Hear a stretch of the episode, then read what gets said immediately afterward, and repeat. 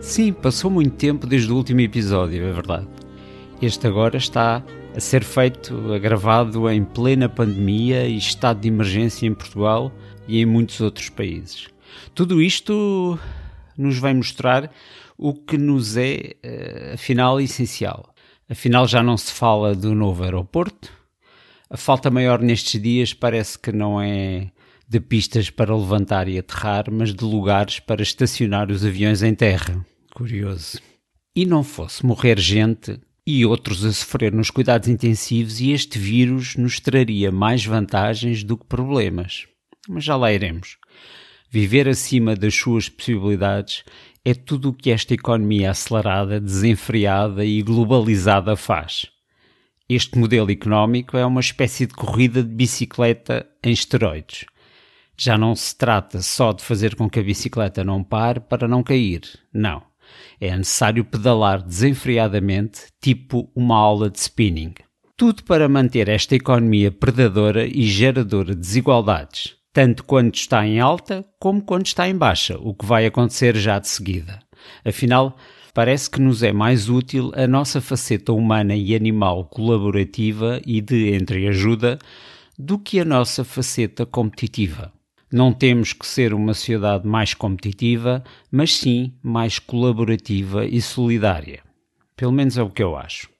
Aplicando aqui o meu princípio da estranheza, que dita, recordo, que se uma ideia nos parece estranha, é porque talvez o seja mesmo, e este princípio da estranheza, mais uma vez, se aplica ao nosso modelo económico ocidental. Sim, eu sei, eu gosto de malhar na economia e nos economistas, é verdade, com honrosas exceções. Afinal, do que é que nós precisamos mais? De uma agricultura de proximidade? De um rendimento básico para todos? De solidariedade social e cuidados de saúde para todos? De um bom sistema de ensino digital e presencial? Ou da economia competitiva, da especulação financeira e imobiliária, do turismo de massas, do consumo excessivo, da produção excessiva, só para manter a máquina a rodar. Porque se esta máquina não roda, entra em crise. Não basta ter alimentos, saúde e fruição cultural. Não. Parece que esta economia só funciona em franca aceleração, lixando tudo e todos no entretanto.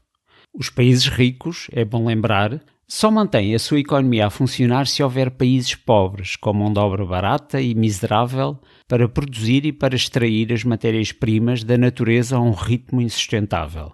Que espécie de economia é esta que retira uma fábrica de um qualquer vale português para a deslocalizar para a China ou Bangladesh, deixando um rasto de desemprego e miséria na origem e alimentando a escravidão laboral do país para onde se desloca? Para ser mais competitiva?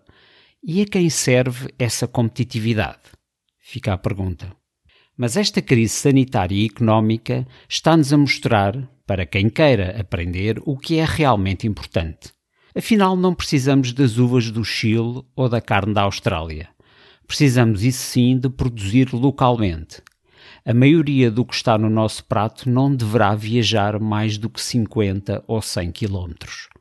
Afinal, já agora, também o SUV de 50 mil euros tem estado parado. Já são vários os artigos internacionais, na imprensa credível, que mostram a folga da natureza pelo facto dos humanos terem abrandado muito o seu frenesim. Os céus estão mais limpos e sossegados, o ar respira-se melhor, as águas mais límpidas, os golfinhos voltaram a muitas zonas de onde tinham desaparecido. Estou muito curioso para ver os relatos na pós-pandemia sobre a capacidade de recuperação dos ecossistemas por lhes termos dado uma aberta de poucos meses. Afinal, dragar o Sado para quê? Afinal, o novo aeroporto no Montijo para quê? Para que viajar de avião para fazer reuniões que podemos perfeitamente fazer por videoconferência. Um enorme desperdício, quando na verdade precisamos de pão, umas tangerinas e papel higiênico. Uma nota para o ensino. Andámos a engonhar com a digitalização e modernização das escolas e de repente, em tempo recorde, professores e alunos descobrem ou redescobrem o Skype, o Zoom, o Moodle ou o Google Classroom. Ah, sim, mas parece que 5,5% dos alunos do básico não têm computador. Ora, aí temos algo em que vale a pena investir. Um ou dois aviões que estão agora parados no aeroporto pagam isso. Ou um viaduto de acesso ao novo aeroporto do Montijo também paga isso. Há que fazer as contas.